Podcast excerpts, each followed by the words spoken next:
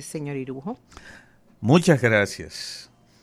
Bueno, en la semanal de ayer, dentro de otros temas, el presidente de la República se refirió, se dirigió un mensaje prioritario recién salido de las elecciones y de cara a de cara a las, a las mismas elecciones próximas, a las presidenciales, donde él se juega la faja, la melena.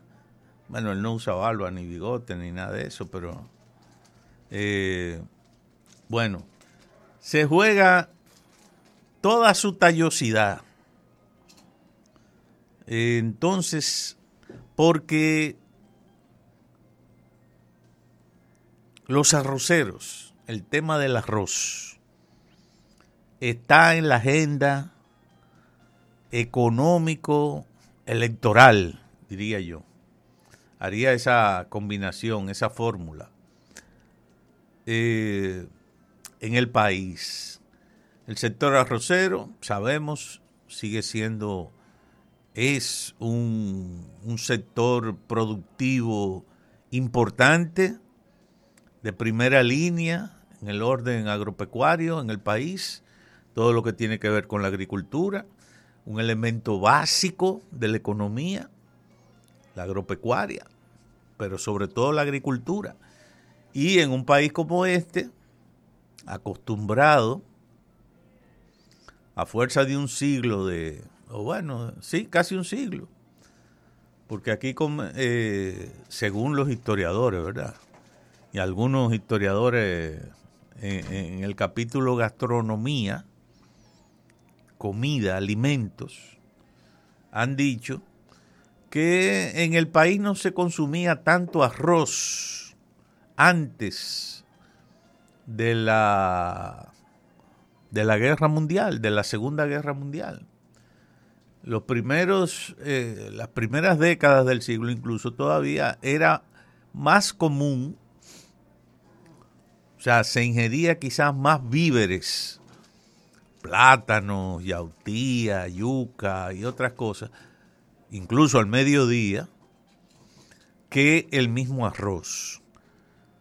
Y claro, eh, comenzaron, eh, había, un, había un nivel de siembra de arroz, sobre todo a partir de, comenzó a crecer a partir de la intervención norteamericana del 16, así como muchas otras cosas que se fueron institucionalizando en el país la sanidad pública, los controles, las vacunaciones y todas esas cosas son una herencia positiva de la intervención americana.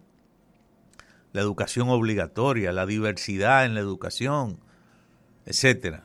Bueno, eh, el arroz es casi a mitad de siglo, del siglo XX, que con las emigraciones, primero que llegaron algunos chinos de Taiwán, y luego Trujillo, al finalizar la guerra mundial, eh, permitió, estableció algunas colonias eh, de japoneses, de españoles. Los españoles venían por lo de la guerra civil eh, su país. los japoneses por la por verdad toda la destrucción que hubo y la sobrepoblación que había en Japón también y muchos que fueron prisioneros o que se dispersaron, incluso buscaron otros lugares en el mundo donde establecerse. Bueno, pues no sé bien cuál fue la fórmula, con quién fue que Trujillo habló, pero se logró establecer en el país, o acoger en el país, una cantidad considerable de, japoneses y también de húngaros. Eh, que Trujillo también lo tenía dentro de la estrategia de aumentar y diversificar la producción agrícola en el país. Entonces, los, unos chinos de Taiwán, por un lado, el doctor She o He, bueno, no recuerdo bien cómo, cuál es la pronunciación, está considerado como el padre de la, del arroz en República Dominicana porque promovió, estableció, sistematizó la producción de arroz, las variedades, los cruces. Eh, cada país tiene características particulares en el suelo, en el clima, las lluvias, y eh, todos esos elementos para la producción de arroz eran importantes y efectivamente pues eh, ese destacadísimo biólogo, agrónomo, arrocero de Taiwán contribuyó mucho en ese sentido. Pero también en algunas zonas del país, para diversificarlo, cuando llegaron los japoneses, fueron distribuidos en varias colonias, con el interés principal de parte de Trujillo de que esas personas eh, aumentaran la siembra de rubros que, en los que ellos tenían mucha tradición. Se sabe que los japoneses son grandes productores de arroz en el poco terreno que tienen y que todo el sudeste asiático eh, la gente eh, es consustancial con el arroz. Eh, tanto en la siembra, en el consumo, etcétera. Bueno, todo eso llevó a que en el país aumentara la producción del arroz, mejorara la calidad, la producción. Y por lo tanto, como Trujillo tenía gran control, o, o el control total también del comercio en el país, pues a través de Trujillo y sus mecanismos, sus empresas particulares o estatales, entonces el arroz comenzó a ser una oferta cada vez más abundante y cotidiana. Y nos sumamos a esos países que ven en el arroz, quizás por sus características propias, la, eh, si hay terreno, clima adecuado para su siembra, para que prolifere, aumente. Entonces el país se convirtió en un productor de arroz importante para su propio consumo hasta que llegó el nivel en el que a veces tenían excedente en los años y comenzó también a exportarse.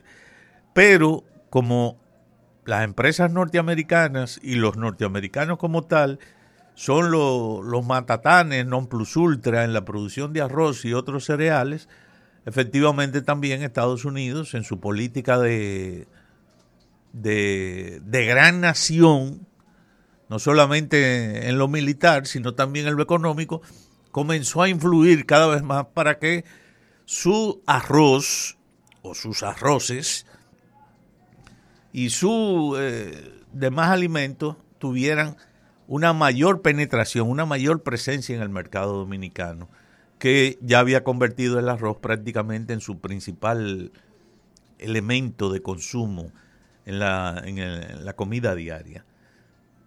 Entonces tenemos, aunque ciertamente lo que nos cuesta producir una tonelada métrica de arroz o un quintal de arroz, que es la medida que más manejamos aquí, es muchísimo más caro que el arroz que viene de Estados Unidos, que los norteamericanos producen, le sale a centavos, producen en demasía, hasta para regalar.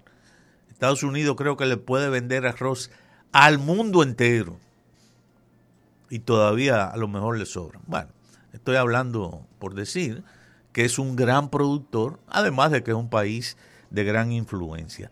Sin embargo, esa disyuntiva mencionada ayer por el presidente de la República, de que va a proteger la producción arrocera y el sector arrocero en el país, a pesar de la ominosa espada de Damocles que pende con el DR CAFTA sobre la producción de arroz y otros rubros en República Dominicana, vamos a ver, es una señal que ya ayer el presidente dijo que en este año ese asunto tiene que quedar resuelto, es decir, zanjar esa diferencia de que y esa peligrosa amenaza de que los productores de arroz de nuestro país prácticamente desaparezcan y que acabemos siendo consumidores de arroz norteamericano al 100%. Gracias.